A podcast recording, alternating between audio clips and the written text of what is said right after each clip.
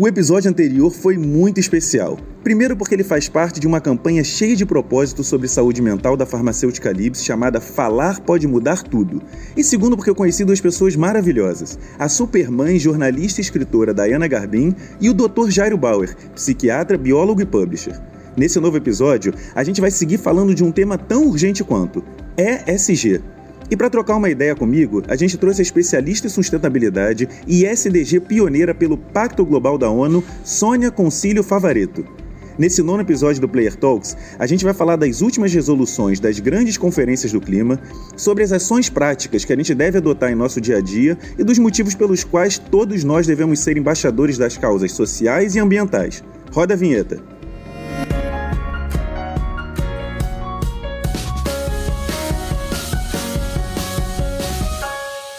Bem-vindos ao Player Talks. Eu sou Flávio Stoliar, CEO da Player 1, uma startup de gamificação que acredita que antes da tecnologia, a inovação está na relação entre as pessoas e destas com o mundo à sua volta.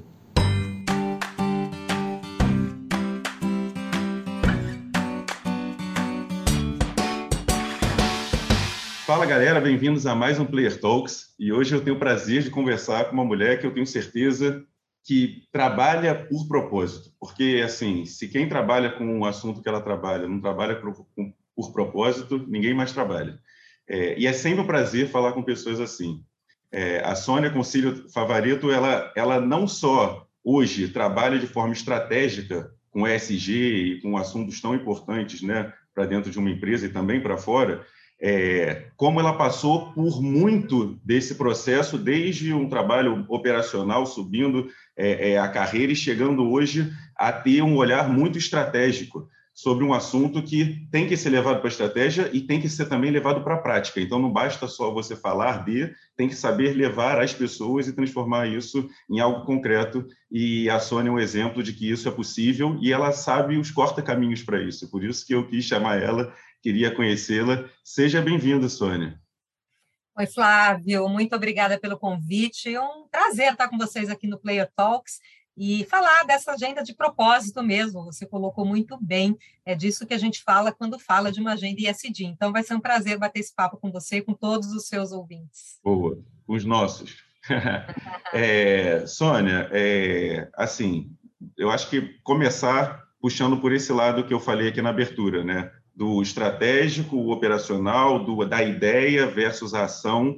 É, hoje em dia, que bom que cada vez mais, eu queria que você falasse sobre isso, está subindo para a estratégia, é, é, mas me conta um pouquinho aí de como que está sendo essa descida para o operacional. É, dentro hoje do mercado. É, você colocou muito bem, né? Hoje a gente está num momento que eu chamo de vento a favor, né? É, dessa agenda. Então, hoje, é, e vou falar um pouquinho por quê, mas é uma agenda que ganhou muita importância e essa importância estratégica. Né? Então, hoje a gente não tem uh, um presidente de empresa, um presidente de conselho uh, uh, realmente, vamos dizer assim, antenado com o que está acontecendo, que não olha para as questões sociais, ambientais e de governança junto com as econômico-financeiras. Então, hoje, a gente né, vem aí de um interesse dos investidores nos últimos anos muito forte, e isso faz mover, né, Flávio? Porque se a gente ainda tem um padrão de mundo onde o econômico-financeiro ainda é predominante, é ele que também vai fazer a mudança. Então, esse interesse dos investidores, de acionistas, é, é, é fundamental para a mudança. E aí a gente teve uma pandemia, tem, né? Se Deus quiser, estamos saindo, mas enfim, essa pandemia pela dor, eu costumo dizer, a gente percebeu que o mundo é interconectado. Né? A gente teve uma questão de saúde social relacionada ao meio ambiente que colocou a economia em lockdown. Então, esses fatores todos levaram o ISD para um nível de exposição, visibilidade. Eu brinco que é a sigla mais famosa das galáxias, né? Atualmente, o ISD. Mas, brincadeiras à parte, é, é muito positivo. E, e, trouxe, então, esse tema para tomada de decisão estratégica. Mas é isso que você falou: é, é, é, é, teoria e prática, é estratégia operacional. Quer dizer, essa é uma agenda que a gente trabalha para que um dia não precisemos mais chamá-la.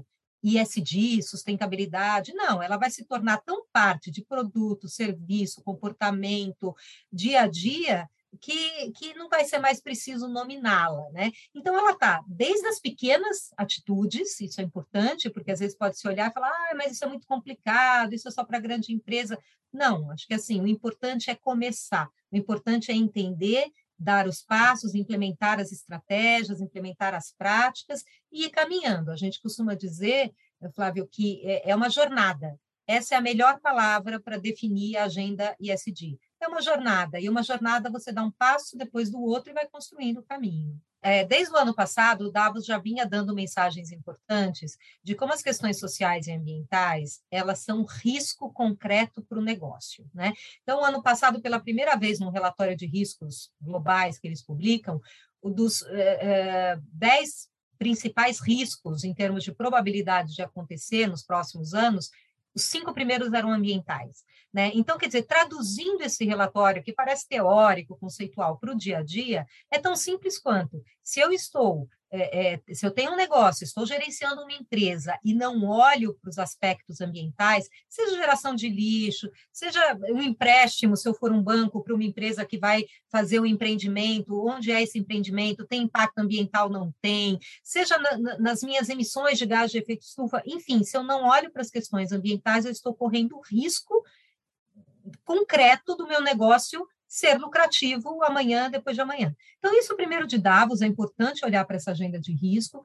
Quando você traz a COP26, né, que eu tenho dito que, para mim, é a, é a COP de um copo mais cheio, né? Claro que a gente não conseguiu tudo o que queria lá, mas conseguiu muita coisa.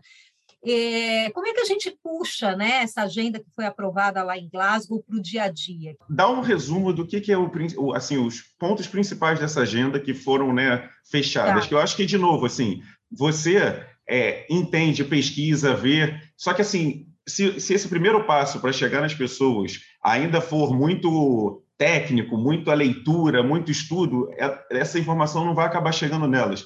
Então, assim, é tenta dar para a gente aí um, os principais tópicos e as pessoas começam a entender, cara, na prática é você fazer mais isso, menos isso. É, tá. é, ou então a empresa, eu vi aqui, né, na minha experiência, que, pô, tem, tem, tem algumas ações que são bem legais, não exigem muito esforço, não precisa, você sempre fala, não precisa ser empresa grande, né? É uma questão mais de modelo e execução, não precisa ter grandes esforços para conseguir já dar o primeiro passo, pelo menos. Uhum. Não, legal, acho que isso é super importante. Primeiro, assim, o que é uma COP? Né? Número um. Uma COP é uma conferência mundial da ONU sobre mudanças climáticas, né? Nós estamos na COP26, eu fui em várias delas, delas. São conferências que duram duas semanas, onde os principais líderes mundiais são, são governos, né, que estão ali negociando, negociam o nosso futuro. No fim do dia, é isso que a gente está falando. Eles estão lá tentando negociar acordos, compromissos, para que a gente avance no combate à mudança climática, né? Porque tem um dado muito claro que é, uh, o planeta está aquecendo, né? Se esse aquecimento superar um determinado nível, a gente tem consequências absurdas, né? É, é, porque aquece muito o planeta, tem N coisas, mas enfim, é, degelo uh, uh, de calotas polares, aumenta o nível do mar, aumenta o nível do mar numa proporção que algumas ilhas desaparecem populações inteiras desaparecem, vão ter que migrar para outros lugares, né? Então a gente está falando de um rearranjo de mundo é, muito complexo. Então, essas conferências são isso. Essa conferência de, de Glasgow, eu diria assim, alguns, alguns, alguns, é, é, algumas conclusões importantes. Primeiro que consensamos como mundo que não podemos aumentar a temperatura mais do que um grau e meio. Um grau e meio, a gente está bem longe disso, Flávio. Então, assim, é, é, teoria e prática, né? Então, mas se, se consensou, todo mundo, porque às vezes se falava de dois graus, né? Nós viemos da última conferência anterior a Glasgow, que era Paris, falando de dois graus, idealmente um e meio. Este ano foi um e meio. Então, o que, que significa isso? Todos os esforços vão convergir das empresas, dos governos, das pessoas, idealmente, para que a gente fique neste nível. Então, primeiro, isso foi uma conclusão importante, né? Uma outra conclusão importante, muito aguardada, que é, que é o chamado artigo 6 do Acordo de Paris, é que a gente concordou nas regras para o mercado global de carbono. Isso não é nem um pouco pouco, né? Então, o mercado regulado de carbono que vai ser implementado no mundo saiu desta COP. Claro, agora tem que ver regra, como isso funciona, como que isso funciona, mas concordamos em criar este mercado global. Isso é fundamental, porque aí tudo se interliga, né, Flávio? Se eu não posso aumentar a temperatura mais de um grau e meio, eu tenho que trabalhar com redução de emissão de gás de efeito estufa, eu tenho que neutralizar o que eu não consigo reduzir, e é o mercado dá conta disso, né? Então, uh, uh, tem várias outras coisas, a natureza foi um item muito forte dessa conferência, muito se falou da biodiversidade, uso do solo, florestas, é, compromisso para redução de desmatamento, compromisso para redução de emissões de metano, enfim, sem querer ser muito técnica, eu diria que é por aí que trafega, vamos dizer assim, a principal agenda que saiu de Glasgow, né? É, e aí eu acho que assim é, a gente precisa entender que é uma articulação mundial, e isso tem uma complexidade. Agora, essa complexidade vai descendo, né? De um governo, de um governo federal, estadual, municipal, empresas, pessoas, né? E aí é bem isso que você falou. Eu acho que é importante a gente dar o passo, né? Quer dizer, é claro que você precisa ter uma estratégia. Sem estratégia, você corre o risco de fazer uma coisa sem grandes consequências. Mas a estratégia, às vezes, pode tão, ser tão simples quanto entendi essa agenda, compreendi que precisamos agir e vou tomar a seguinte decisão no meu dia a dia. Vou emitir, vou, vou gerar menos lixo. É um direcionamento, né? Tá ali é um o direcionamento. direcionamento. Cara, vamos, vamos naquele direcionamento. Ali tem bastante estudo. É isso. E aí eu acho que depende de cada um, no seu dia a dia, na sua empresa, na sua comunidade, na sua ONG, conectar né, conectar essa agenda que está dada com o que ela faz no dia a dia. Falar, poxa, tem coisas simples, tem coisas mais complexas, mas o importante é isso, é tomar a decisão de fazer. E aí a coisa tem muita informação disponível, sabe? A internet pô, tem, tem sites, tem, tem organizações super sérias, né? Então aí é uma questão de acumular conhecimento também e entender qual é o melhor caminho, né? Sim, mas aí entra aquele outro tema que a gente estava até falando antes da terceirização da culpa, né? Eu acho que também é, é, muito fácil as pessoas não fazerem as coisas e falar assim, não, mas isso aí pô, é uma teoria, é, é para o governo, são as empresas. É, tem que ir ali no dia a dia, né? No, o futuro se faz hoje, não, não é em 2050 que vai. Tanto é que eu me lembro que antigamente era tudo 2020, jogar para 2020. Chegou 2020, não aconteceu nada, porque estava longe. Então, assim, tem que fazer hoje. O que, que você tem visto de legal aí, de, de, de direcionamento, desse direcionamento para dentro das empresas, para dentro da sociedade, ações aí que funcionam com pouco esforço? Então, é, eu, eu, eu gosto de uma frase do professor Celso Leme da Copiade, que ele fala assim: não há um futuro esperando por nós, há um futuro a ser construído. E esse futuro é construído por quem toma decisão, né? Quer dizer, aí é uma decisão uh, de foro íntimo no fim do dia. Quer dizer, eu acredito nisso, eu acho que é balela. Eu acho que é lá para 2050 eu vou viver hoje. De verdade, Flávio, se alguém ainda está com essa visão, ela está muito à parte de todos os movimentos do mundo. Né? Até antes da pandemia, eu entendo, era uma questão mais é, dentro de nichos e tudo. Depois da pandemia, justamente pelo que eu disse, que a gente percebeu que, pô, uma questão de um vírus, saúde, é, meio ambiente, a gente ficou em casa, né? A gente parou de operar a economia. Então, quem ainda não percebeu a interconexão entre essas questões está realmente muito fora a gente, e precisa é, correr atrás. Né? A nossa sociedade ela está puxando cabo de guerra quando tinha que estar tá puxando todo mundo para o mesmo lado e não necessariamente na mesma intensidade. Assim, você pode não concordar com tudo, mas assim, gente, o caminho é esse. Vamos, porra, não puxa para outro lado, vamos, vamos, vamos, vamos. E, e, e, falta um pouco disso, né? Falta um pouco de trazer para a prática, gente. O caminho é esse, cara. A gente precisa que cada um, no seu dia a dia, faça um pouquinho mais isso. Cada empresa, dentro das suas ações e políticas, faça um pouquinho mais disso e disso. E assim a gente vai. Porque tanto essa questão de terceirizar para a empresa, terceirizar para o governo, terceirizar para ONGs, é o dia a dia que se faz, o amanhã, né? É, não tem dúvida. Eu acho que essa questão da terceirização da culpa, de novo, eu acho que é uma atitude que não tem mais espaço nesse mundo. Nesse mundo que precisa mudar, nesse mundo que já deu a mensagem do amanhã. A gente está vendo isso, né? Tem um filme muito bacana que a ONU fez, é, que bombou aí nas, nas redes há um tempo atrás, que é um dinossauro indo falar na Assembleia Geral da ONU. Né? E ele chegou lá e falou assim: olha, a minha raça foi extinta por causa de um meteoro vocês eu não estou entendendo por que, vocês estão fazendo isso deliberadamente. Vocês vão terminar né, com, essa, é, com essa humanidade, com essa geração, porque vocês não estão tomando atitude. Né? Vocês não estão tendo as prioridades corretas, é muito nítido. Exatamente isso. Então, eu, eu, penso primeiro que é por aí, né? Quer dizer, tem que agir, não é, é, é, sabe, não é nada do outro mundo, de novo, tem que saber o que fazer e tomar essas atitudes. Eu tenho uma frase, Flávio, que para mim expressa muito essa questão da ação. Que eu digo que a gente vai migrar por essa agenda, e aí pode ser empresa, governo, pessoa, tá certo? Por três caminhos: pelo amor, pela dor ou pela inteligência. Então, assim, amor é quem acredita nessa agenda. Pô, eu acredito, eu acho que a gente tem que agir para um futuro melhor. Tem, tem paixão, sabe? Tem convicção. A dor é a perda, né? A dor é assim: perdi dinheiro, empresa, vai, perdi reputação, perdi imagem, Uh, uh, uh, por quê? Porque tive uma crise ambiental, uma crise social, não prestei atenção nessa agenda, ou seja, a agenda da perda da dor. E aí, mesmo que não acredite muito, vai fazer, porque senão vai continuar perdendo, ninguém quer passar por isso.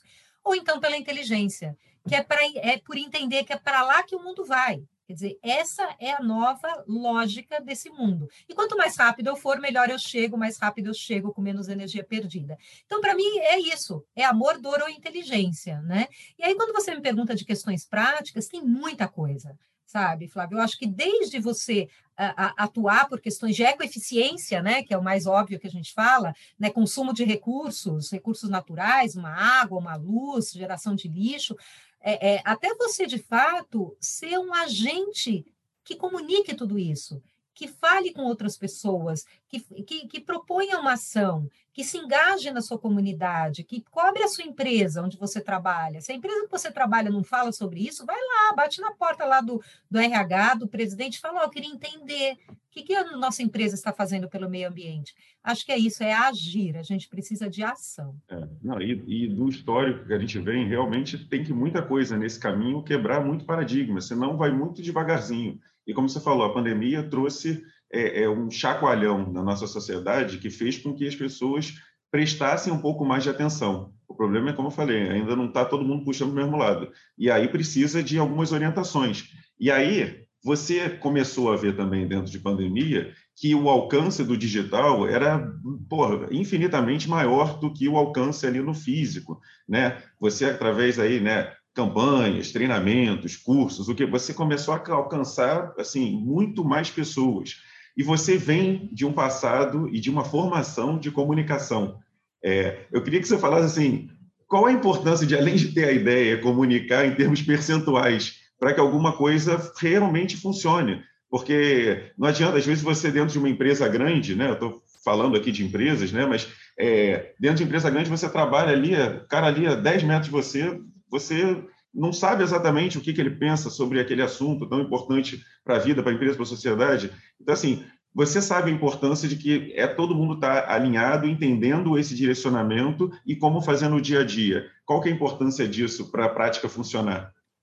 É total. É, é, eu acho que assim a questão do, do, da comunicação, do conhecimento, da efetividade dessa comunicação, né? Eu tinha um chefe que falava assim: não adianta botar o ovo, tem que cacarejar. Né? Não adianta você ter uma ideia brilhante que só você e mais duas, três pessoas sabem dela. Né? Quer dizer, a, a efetividade da, da, ideia, da ação, está na forma que você também faz com que ela seja amplificada né? e muito bem comunicada. Então, assim, eu digo, né, Fábio, que assim, eu, eu só migrei para a sustentabilidade, não é nem migrei, porque na verdade sigo como comunicadora, porque eu sou uma pessoa dessa área, né? É, da área de comunicação, porque essa é uma agenda que precisa muito explicar ainda precisa comunicar, precisa ouvir as dúvidas, os dilemas, nem todo mundo sabe ainda, é uma agenda relativamente nova, entre aspas, né? Então, conhecimento é fundamental, né? E conhecimento bem organizado, eu acho que isso é o mais importante também.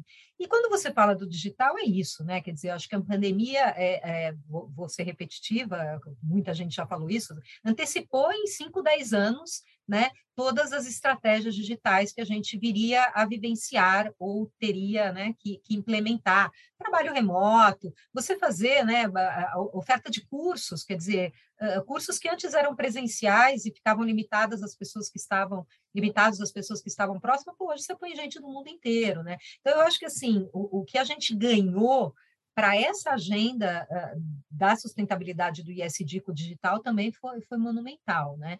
Acho que tem o desafio sempre do como, então tem que fazer muito bem feito, ser, sabe, é, entender a mensagem, o público e a forma, né?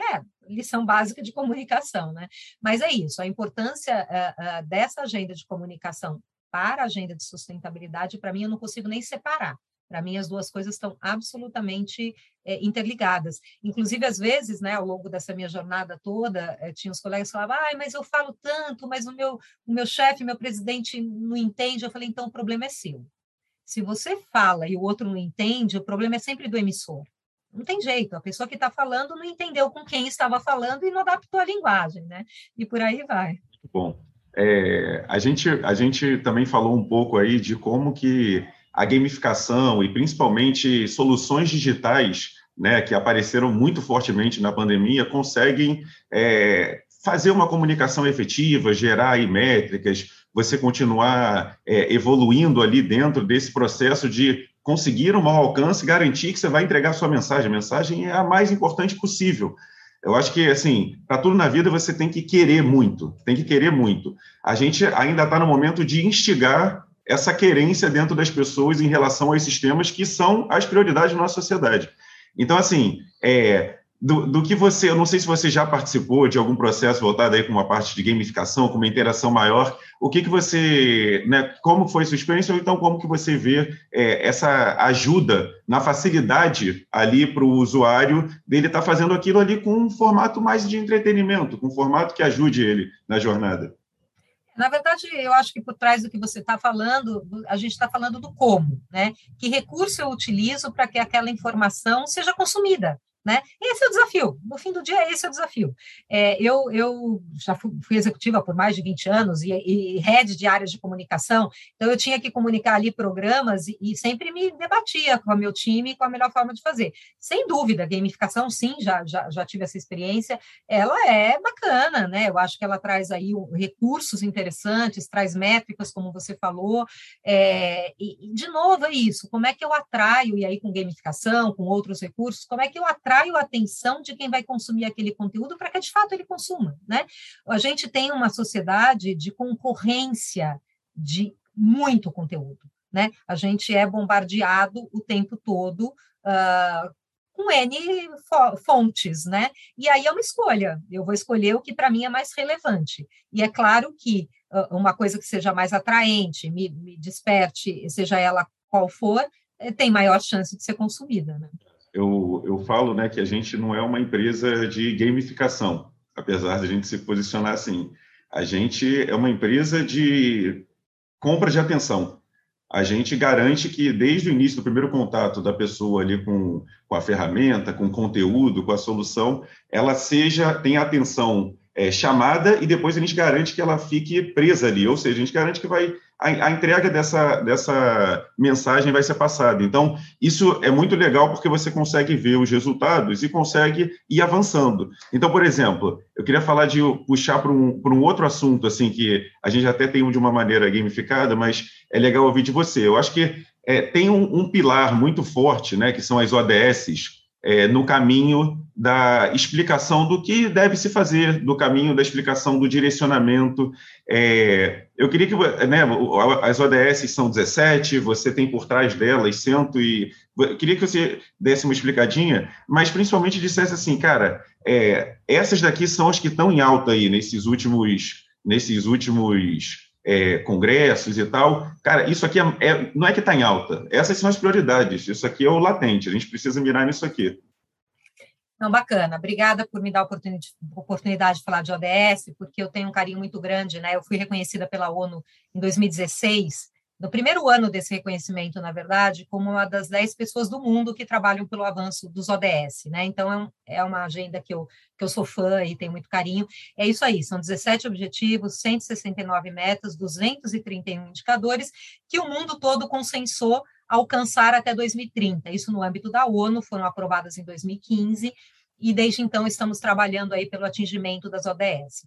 É, ou então Agenda 2030, assim é que a gente chama também é, é, porque é até 2030, 15 anos aí é, é, de trabalho, né?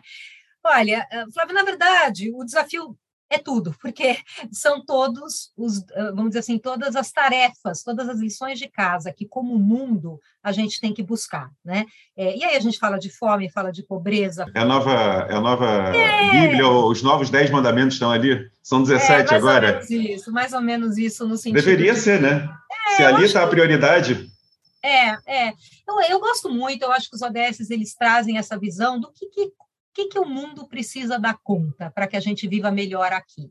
Agora, tem o ODS 17, que eu queria destacar, que é o ODS é, de parcerias para meios de implementação. Né? Então, você tem 16 ODS com temas e o 17 fala de como a gente faz isso. E a gente só faz isso junto, né? Ou a gente faz parcerias, articulações, ou a gente não vai dar conta do desafio. Então, eu destaco o ODS, do ODS 17, que é, é muito importante, é, porque aquela história não, não é só o que fazer, é como fazer. Então, se eu tivesse que destacar um, eu iria, sem dúvida, no, no 17. Cara, tem alguns é, é, documentários no Netflix que têm conseguido levantar muitas discussões sobre temas né, de ESG, né? Então, dois que eu gosto muito, o Cowspiracy e o Seaspiracy, né? O Cowspiracy levantando questões aí do consumo de, de carne e toda a cadeia de, de danos que causa, o Seaspiracy falando mais de águas e rios, né? Falando mais ali é, dos nossos mares e, e, e, a flora e a fauna aí marítima. É, do Cowspiracy, voltado para essa parte aí de consumo de carne, né, é, e, e, principalmente nos, nos danos é, é colaterais disso, é, o que, que se fala é, sobre isso? Porque a gente não vê muito puxar-se disso, né? É, é para que realmente tenha aí um, um, um, twist na nossa cabeça e a gente vá para um caminho que faça mais sentido. Existe uma definição do que realmente é mais certo, faz mais sentido? A gente deveria estar, pelo menos, começando a girar a chave para esse caminho?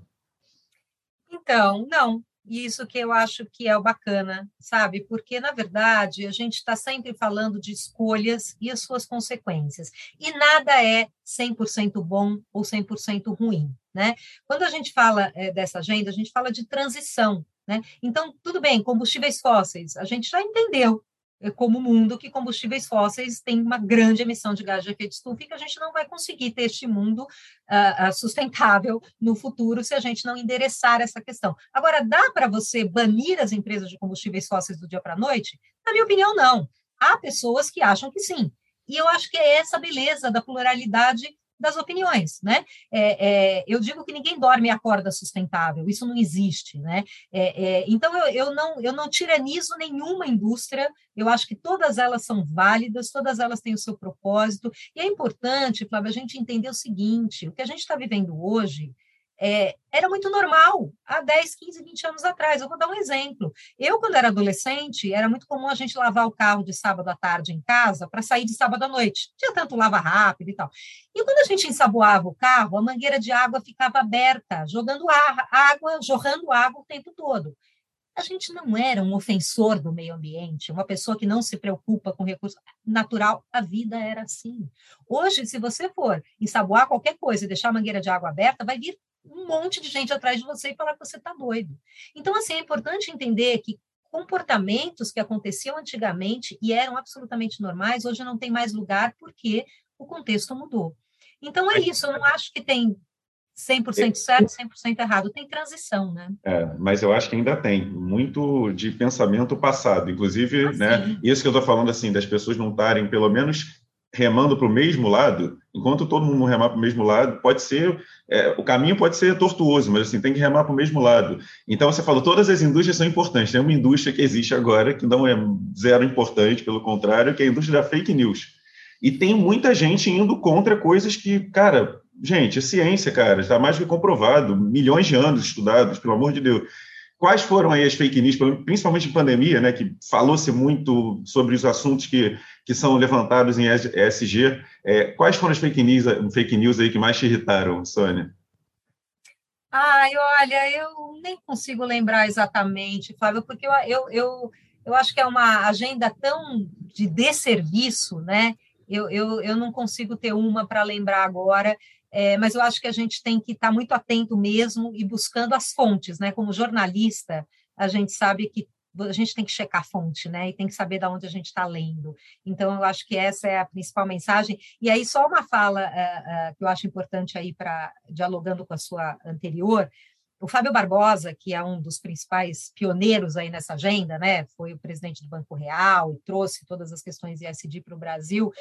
Ele participou de um painel uh, há um tempo, há pouco tempo atrás. Ele falou assim: a cada dia sai do mercado uma pessoa que acha tudo isso uma baboseira e entra no mercado um jovem é, uma liderança que valoriza essa agenda. Então, eu acho que a gente também, quando você fala de gente remando contra, eu acho que é natural esse movimento, mas ele vai ser seletivo, sabe?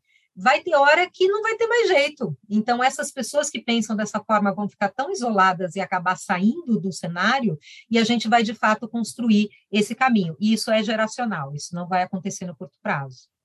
É, mas isso também é uma, é uma coisa que funciona de maneira exponencial. Hoje em dia é muito mais rápido de você conseguir alcançar mais gente e, consequentemente, levar aí uma mensagem para que, cara, vamos lá. Então, uhum. é, é, é, é, super possível que isso seja feito cada vez num período mais breve, né? Claro. Não, e aí, assim, ótimo, obrigada por me dizer isso, porque quando eu falo geracional, vai parecer que, ah, isso é lá para frente e tal. Isso é hoje, né?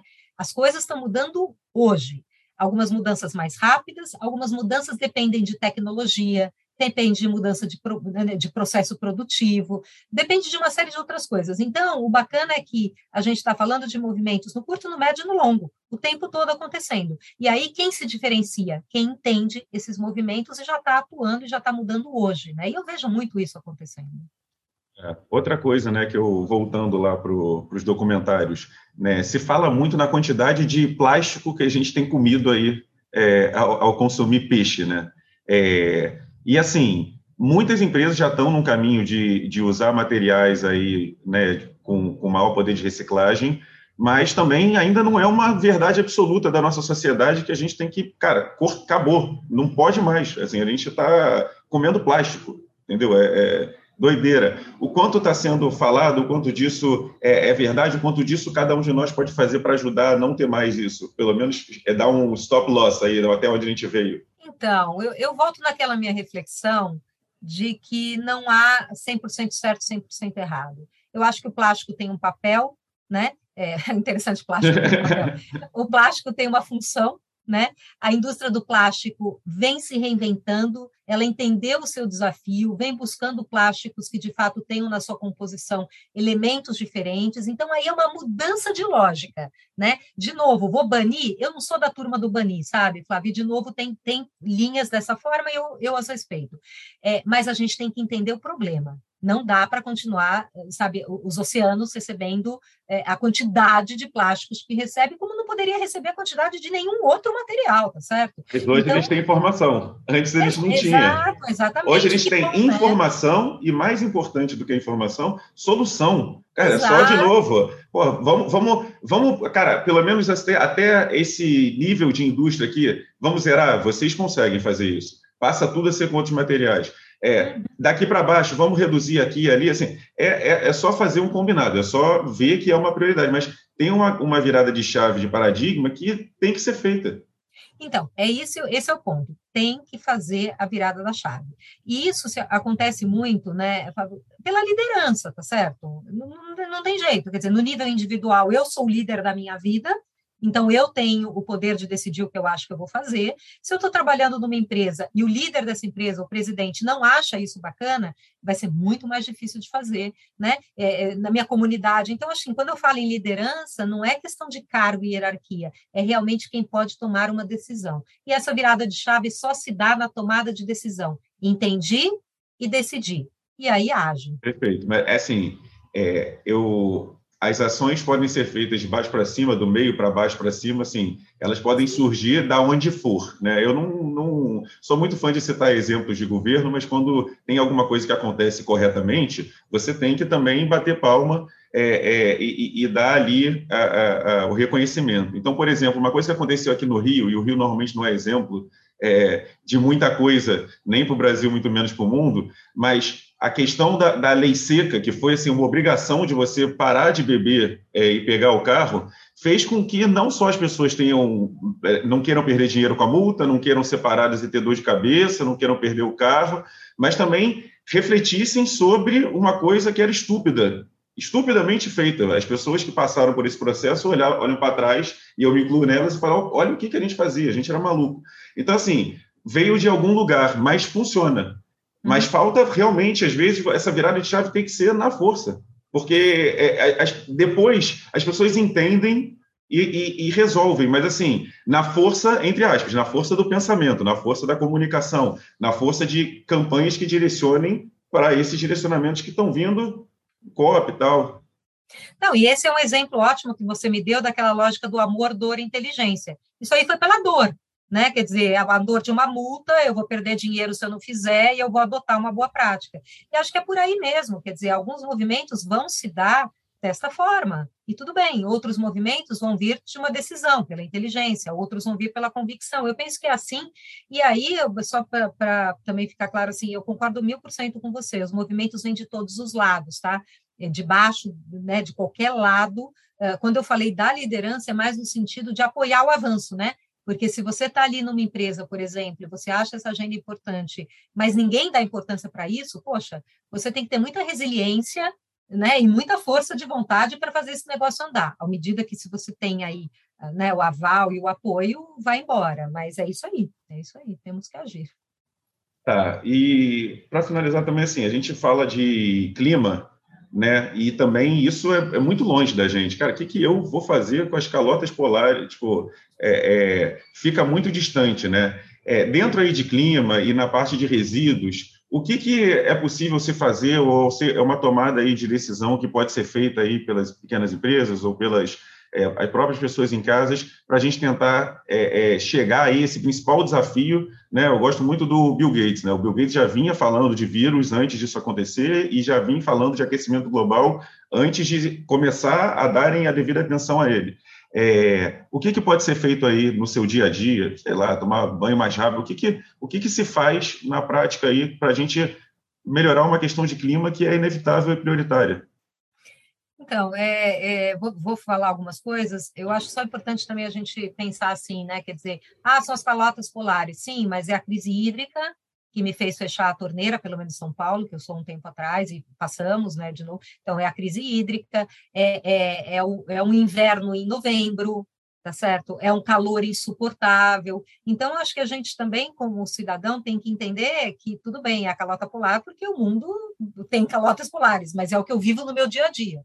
E aí, o que, que é? É isso que você falou. Primeiro, é um consumo mais consciente, né? Quando eu falo do nível individual, acho que uma, um grande poder de ação nosso está no consumo consciente sabe, um consumo consciente de água, eu tomo um banho mais rápido, eu reutilizo água, né, de chuva, se eu, se eu moro em casa, como é que eu posso reutilizar essa água, né, quer dizer, eu vou, vou adotar lâmpadas e equipamentos mais eficientes, será que o meu ar-condicionado no Rio, todo mundo tem ar-condicionado, como é que está esse meu ar-condicionado, as lâmpadas que consomem menos energia, vou ligar a lâmpada se eu estou com sol maravilhoso? Não, vou abrir a janela, é, é, o meu lixo, né? Quer dizer, a gente pode fazer, poxa, um monte de, de é, adubos e, e, e, reaproveitar lixo orgânico. Então, não faz sentido eu, eu, jogar fora lixo orgânico junto com plástico, junto com papel, vou separar o meu lixo. Então, assim, a decisão no individual ela está na atitude e também está de que tipo, que, que tipo de produto eu compro, de que empresa. Eu estou premiando é, é. empresas ou eu estou penalizando de acordo com o que elas fazem? Mais ou menos isso. É, eu vou acrescentar uma coisa na tua lista que é muito importante. Ir na reunião de condomínio e exigir essas coisas dentro de casa. É isso aí. Porque tem muita coisa que pode ser feita nessa. Muita, muitas pequenas coisas podem ser feitas que hoje em dia ainda não se fazem.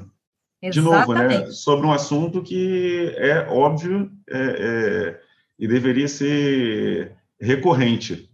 É Sônia, é, eu queria que você finalizasse aí falando para a gente aí, né, é, uma mensagem. Eu acho que você tem muito disso, né, de, de, de juntar aí muita informação é, de pesquisas, de eventos, é, muita vivência corporativa, diferentes, né? Você vê aqui, participa dali, faz aqui, fala com pessoas diferentes.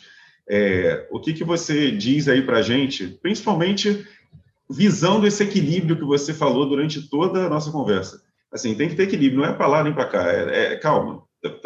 O, o, como é que a gente pode fazer para que, de novo, a gente desperte nas pessoas que o primeiro passo pode ser pequeno, o primeiro passo é sem esforço, o primeiro passo pode ser dado, mas é de cada um. É de cada um, é de cada uma das empresas, é hoje, não é em 2050. Não, bacana. Eu acho que eu, eu tenho usado muito quando as empresas vêm conversar comigo, super ansiosas para fazer um monte de coisa, eu falo, respira. Respira, entende e dá um passo de cada vez, né? Então, eu acho que é isso. É, é, eu, eu atuo, né? A gente já falou disso há muito tempo. Eu estou lançando um livro agora que chama hashtag Vivi para Ver. E o que, que eu quis dizer com isso, Flávio? Eu vivi para ver coisas que hoje você jamais diria que aconteceriam há 20 anos atrás, né? Então, vale a pena entender que às vezes um pequeno passo hoje faz uma mudança enorme é, é, para o amanhã. Então, é, realmente é a gente, de novo, entender e tomar a decisão de fazer. E tem uma frase que eu gosto demais nessa, é, que eu uso muito em palestras, enfim, apresentações e aulas, que é do Vitor Hugo. E ele diz assim: nada é mais poderoso do que uma ideia cujo tempo chegou. E eu não tenho a mais vaga dúvida que o tempo de construir um novo modelo de mundo, não é nem o tempo do ISD, o tempo de construir um novo modelo de mundo chegou. E eu tenho muita esperança e otimismo que a gente vai ser capaz de fazer esse novo modelo como humanidade. Bom, deixa eu só fazer uma pergunta do teu livro, eu sou muito curioso. Você lançou há pouco tempo, né? Primeiro eu acabei que, de lançar. Legal, perfeito. Vou, quero, estou ansioso, ansioso para ler. É, quando você lança um livro, você tem um conjunto de ideias ali e nem sempre a percepção do público do que, que chamou mais atenção, né? Do que, que foi virou o highlight ali na, na mídia e tal. O que, que, que fez mais barulho dentro aí das coisas que você contou no seu livro que você de repente até surpreendeu? Falou, cara, eu não achava que era aqui que isso acontece muito, né? É verdade, é verdade. Olha, é, o livro tem 50 histórias, então é um livro rápido, de, né, fácil de ler, e duas histórias têm sido mais faladas aí é, é, em posts, e, enfim. Uma delas é quando eu, sei lá, 15, 20 anos atrás, fui concorrer para uma vaga numa empresa, tinha acabado de casar, essa empresa nem existe mais, esse banco não existe mais, e na entrevista de seleção a pessoa me perguntou se eu pretendia engravidar. Aí eu parei e falei, olha, quem sabe, né? Não sei. Ah, porque aqui a gente demite. Quando a mulher engravida, a gente demite, porque ela vai ficar né, seis meses fora da, de Em que ano isso? Olha, isso foi em 1993, 1993, 94. Isso aconteceu.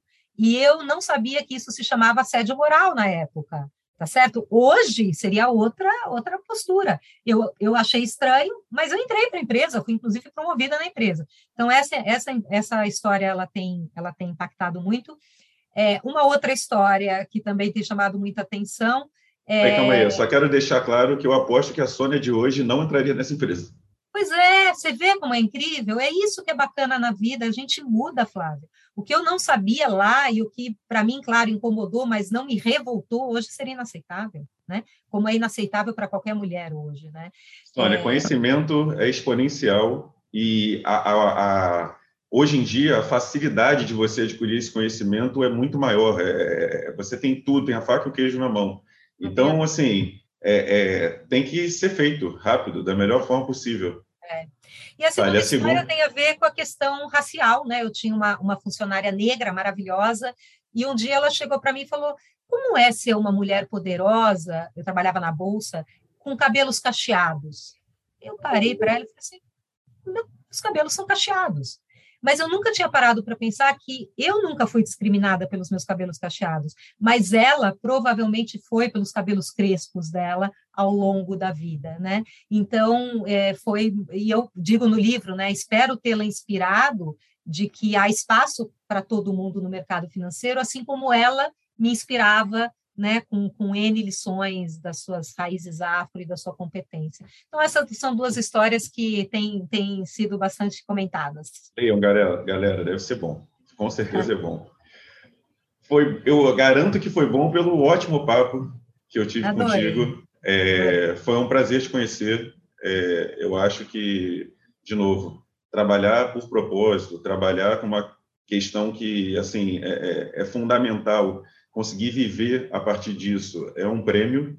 É, eu acho que você trabalha com uma coisa é, que, que é prioridade na nossa sociedade e você faz muito bem feito. Você tem conseguido alcançar, né, tudo aquilo que a gente falou da tua trajetória, né, indo de comunicação, indo muda, mudando de, de área, é, saindo ali do operacional, subindo por, assim, você cada vez consegue um alcance maior é, para mandar uma mensagem que é, é, é, é a, a gente tem que instigar ainda a sociedade para ela perceber que é a, a prioridade. Então, obrigado. Eu agradeço muitos convidados que a gente chama aqui, cara, mas é verdade, eu sou fã e agradeço, porque eu sei que é um trabalho para a sociedade. Não é um trabalho, você vai dormir com a cabeça, é, às vezes, muito satisfeita que você está ajudando muito a sociedade, com certeza, às vezes, muito preocupada, que você sabe o quanto que você pode ajudar é, mais e mais é, sobre esses assuntos tão fundamentais.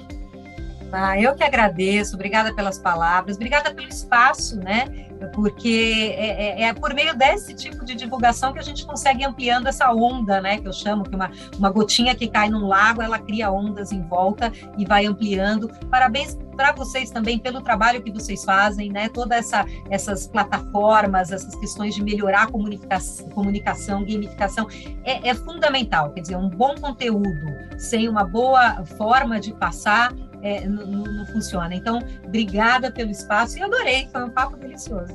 Obrigada, Sônia. Beijo. Tchau, obrigada, tchau. Obrigada, valeu. Tchau, tchau.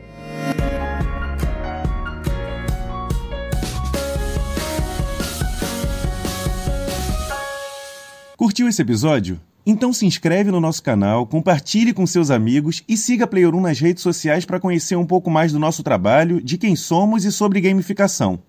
Ah, e conheça também o nosso podcast gamificado, o primeiro do mundo. Acesse podcastgamificado.com.br e confira os melhores momentos do nosso podcast jogando. Até a próxima!